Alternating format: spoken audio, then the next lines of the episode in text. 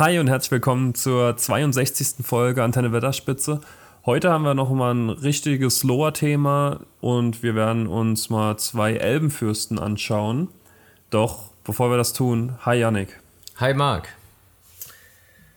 Ja, es hat sich jetzt in letzter Zeit wieder ein bisschen verzögert mit einer neuen Folge. Da war, waren wir diesmal beide dran schuld, weil wir haben uns ein bisschen anders, also wir haben zusammen mehr oder weniger Zeit verbracht, aber anders als in der Podcast-Aufnahme. Ja, tatsächlich. Ähm, wir haben uns in letzter Zeit vielleicht ein bisschen sehr viel auf See herumgetrieben und sind eher zur See gefahren, anstatt äh, hier unserem Podcast-Leben nachzugehen. Ja, wir haben Sea of Thieves ein bisschen für uns entdeckt. Also wer das von euch auch spielt, kann gerne auf unser Discord kommen und mit, bei uns mitspielen. Ja, wir haben jetzt auch einen schönen Channel mit der Bockenburger Fähre, also äh, wir sind ausgestattet. Wir sind perfekt vorbereitet. Und auch für diese Folge sind wir perfekt vorbereitet und los geht's nach dem Intro.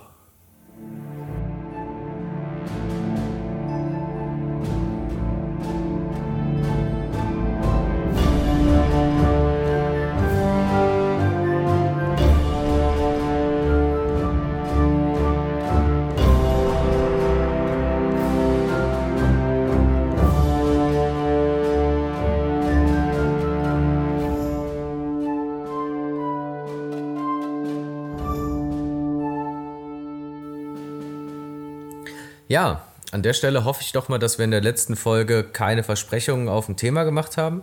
Ähm, ich bin ehrlich, ich weiß es zurzeit auch gar ich nicht mehr so genau. Nicht. Ich glaube auch nicht, aber wir machen das ja immer mal gern. Ähm, nichtsdestotrotz, egal ob es jetzt so wäre oder nicht, haben wir heute oder wollen wir uns heute mal zwei Elbenfürsten betrachten, die schon einen ordentlichen Einfluss auf die Geschehnisse in Mittelerde hatten, aber jetzt hier und da in den, vor allem in den Filmen und auch im Buch, äh, also im Buch schon und in den Büchern auch, also in allen. Aber die gehen so ein bisschen unter. Und deshalb verdienen sie jetzt hier auch mal ein bisschen betrachtet zu werden. Ja, Marc, wen haben wir denn heute im Angebot? Ja, zum einen haben wir Chlorfindel und zum anderen haben wir auch passend wieder ein bisschen zu unserer Seefahrerkarriere, haben wir Kirdan, den Schiffsbauern. Oh ja, stimmt. Wurden beide schon mal wahrscheinlich erwähnt. Kirdan auf jeden Fall. Ich glaube, Kofindel haben wir bestimmt auch schon mal das eine oder andere Mal erwähnt gehabt. Da kommt man eigentlich nicht drum rum. Aber jetzt gucken wir uns die beiden mal genau an. Genau, Glafindel hatten wir bestimmt schon mal im Zug vom Hexenkönig und beim Krieg von Arnor, falls wir das, äh, ich glaube, das hatten wir auch schon. Wenn nicht, müssen wir es ja. auf jeden Fall noch machen. Ähm, aber ja, ich würde sagen, äh, wir beginnen erstmal mit Glafindel. Er ist ein sehr, sehr, sehr besonderer Elb, muss man tatsächlich sagen. Also ja, erstmal vorweg, er ist ein Elb, Elbenfürst. ähm, und stammt den Noldor ab. Die, die Noldor sind ja eine der ersten drei Gruppen, die von Amman nach äh, Mittelerde gezogen sind und haben dann in ihrer Linie sehr große und sehr mächtige Elben hervorgebracht, wie zum Beispiel Finwe, Fingolfin, Feanor, die uns ja alle noch aus den Kriegen gegen Morgoth bekannt sind, aber auch Galadriel oder Gil-galad, der später äh, im zweiten Zeitalter ja auch die Elben in der Schlacht des letzten Bündnisses angeführt hatte. Er ist zwar leider im Kampf gegen Sauron gestorben, auch recht kläglich, aber er war trotzdem Hochkönig der Elben. Ähm, ja, jetzt habe ich eigentlich schon so vorweggenommen. Er ist, er ist Sauron zu nahe gekommen und dann von der Hitze von Saurons einfach verbrannt. Also das war, das war ein bisschen schade für so einen großen Hochkönig der Elben, äh, Gil-galad, aber vielleicht ein kleiner Ausfuhr. Vielleicht betrachten wir äh, ihn auch noch später mal genau. Vielleicht machen wir mal ein bisschen öfter Elbenfürsten. Da wird er dann sicher auch noch mal, werden wir sicher auch noch mal auf ihn zurückkommen. Aber zurück zu Glorfindel. Glorfindel lebte tatsächlich in allen drei Zeitaltern in Mittelerde und vermutlich auch im vierten Zeitalter, wobei dann äh, nicht mehr viel über ihn berichtet wurde. Beginnen wir aber mal ganz vorne. Im ersten Zeitalter ähm, war er schon, glaube ich, von Anbeginn der Zeit in Gondolin vertreten und lebte dort auch. Ähm, er kämpfte unter anderem in der Nirnaeth Anoediat, der Schlacht der ungezählten Tränen, die wir ja auch äh, schon mal in, die, in unserem Schlachten-Special drin hatten. Ähm, und er starb aber auch recht früh im ersten Zeitalter. Und zwar auch schon im Jahr 510 bei der Verteidigung von Gondolin. Ähm, hat er den Einwohnern der Stadt die Flucht ermöglicht, indem er sich den ja, nachdrückenden gegnerischen Truppen entgegenstellte und ist dort im, einem, im Zweikampf mit einem Balrog gestorben. Er hat dem Balrog zwar noch äh, einen un kompletten Unterarm abgetrennt, aber er hat ihn dann, ja, so ein bisschen vergleichbar mit Gandalf. Er ist, er ist da von einem hohen Berg mit ihm runtergestürzt und dann gestorben. Gandalf ist nicht gestorben, der hat sich nochmal bis ganz hoch auf den Turm zurückgekämpft. Aber Glorfindel hat das leider nicht überlebt und ist dann dementsprechend auch schon recht früh im ersten Zeitalter gestorben, nachdem er eigentlich nur Toten Verderben erlebt hat gegen Morgoth.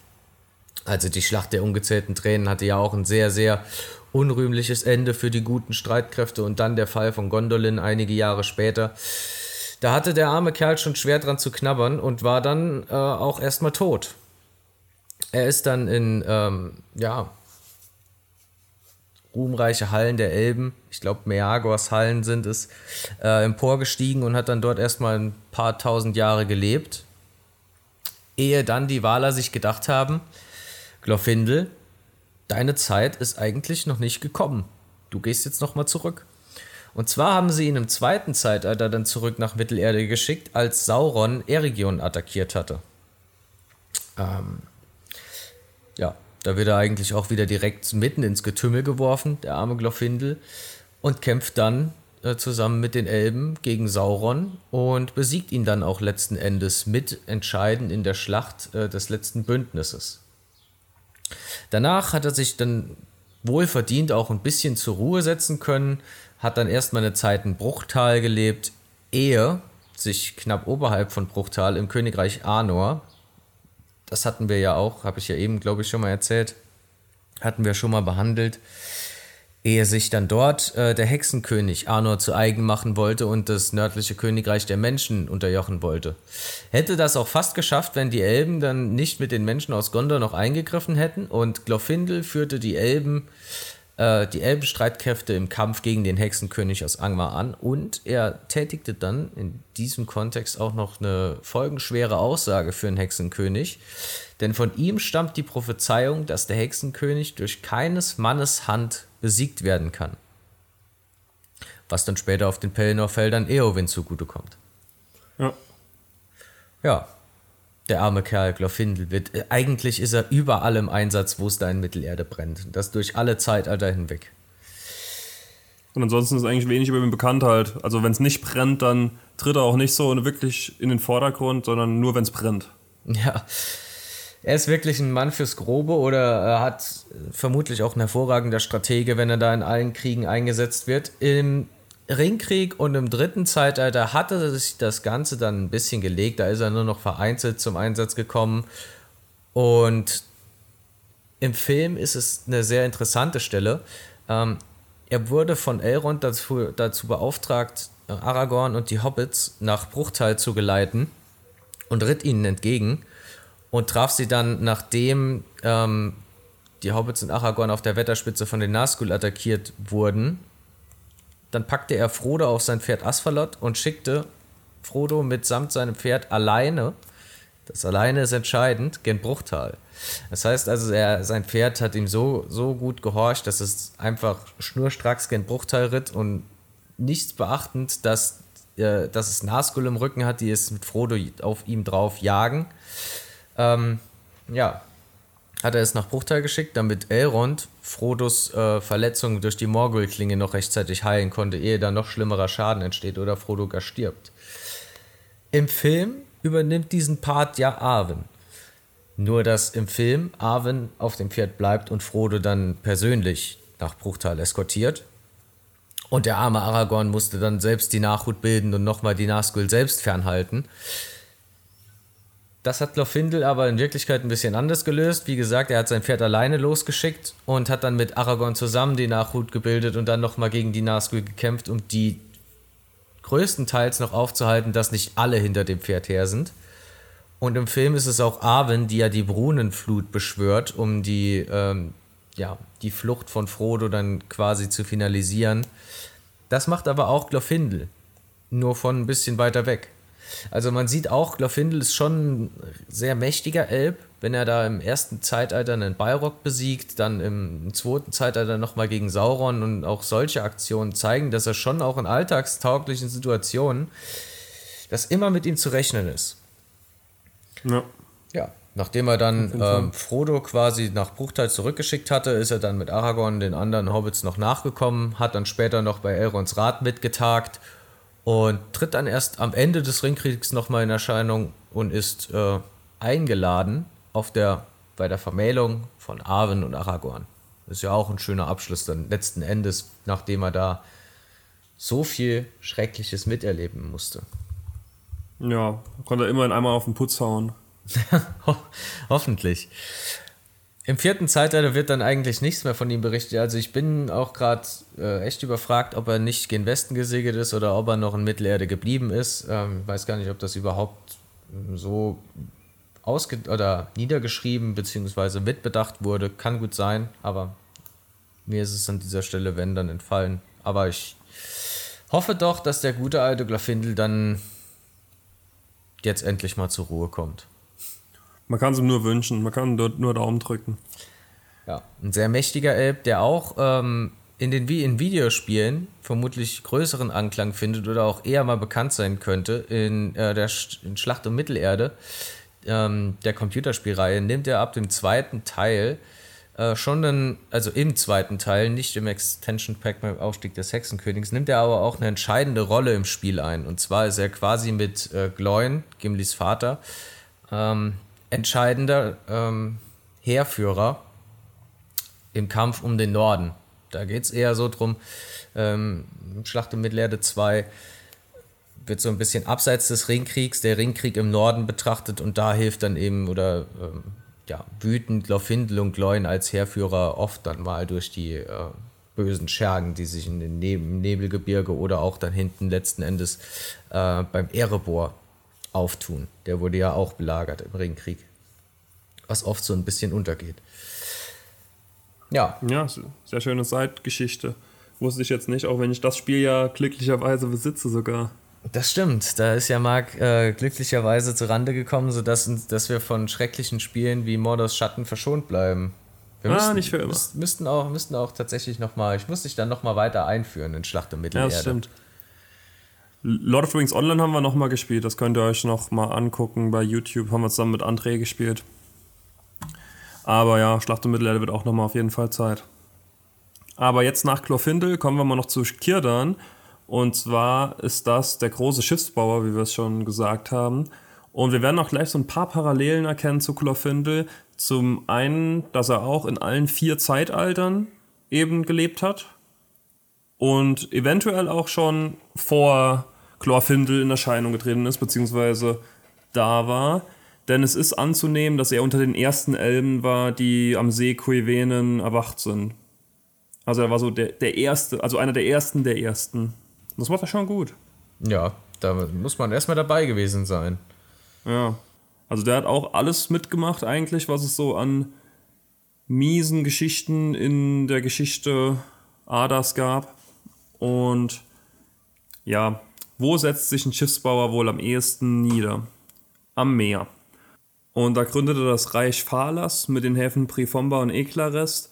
Und von diesem Reich das er halt selbst gegründet hat, hat er sich auch selbst zum Fürsten ernannt oder wurde zum Fürsten gewählt.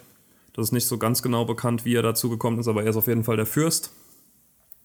Allerdings werden diese Häfen noch im Laufe des ersten Zeitalters in den Jahren der Sonne werden die zerstört komplett und Kirdan muss mit seinem kompletten Volk zur Insel Bala ziehen die ist im Süden Belerians, während die Häfen von Phalas, die waren im Westen, an der Westküste gewesen. Und nun müssen sie halt ein ganzes Stück nach Süden ziehen, weil sie da halt auch komplett vertrieben wurden. Also man sieht, im ersten Zeitalter, da wurde eigentlich keinem etwas gespart. Ja, ist aber auch schwer, wenn man so Morgoth neben sich hat, der ja der Urvater allen Böses quasi, quasi ist und noch richtig zu Werke ist. Also der Sauron war ja auch nur ein kleiner Diener von ihm. Und selbst der ja. hat ein schreckliches Leid noch über Mittelerde bringen können. Äh, ja. Ja, das vergisst man wirklich viel zu oft eigentlich, dass Sauron eigentlich nur so der der, der kleine Bruder war, sage ich jetzt einfach mal von Morgoth. Also ja, tatsächlich ein kleiner Handlanger, das trifft es schon ja. ganz gut.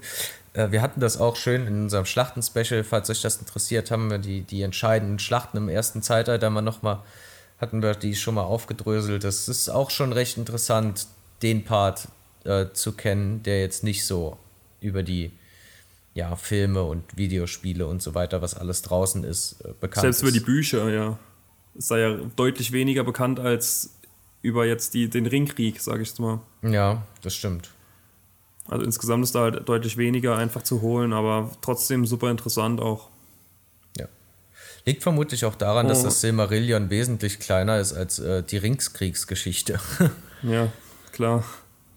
Jedenfalls beendet er auch das erste Zeitalter auf Bala und als Beleriand dann untergegangen ist und wir das zweite Zeitalter schreiben, kommt er an seiner Station an, an, den er, an der er eben die nächsten Jahrtausende bzw. die nächsten Zeitalter komplett verbringen wird, nämlich an den Grauen Antworten. Da kommt er direkt schon im ersten Jahr des zweiten Zeitalters an und bleibt halt schon direkt da. Es ist halt auch, es ist ein guter Platz für einen Schiffsbauer. Da kann man sagen, was man will.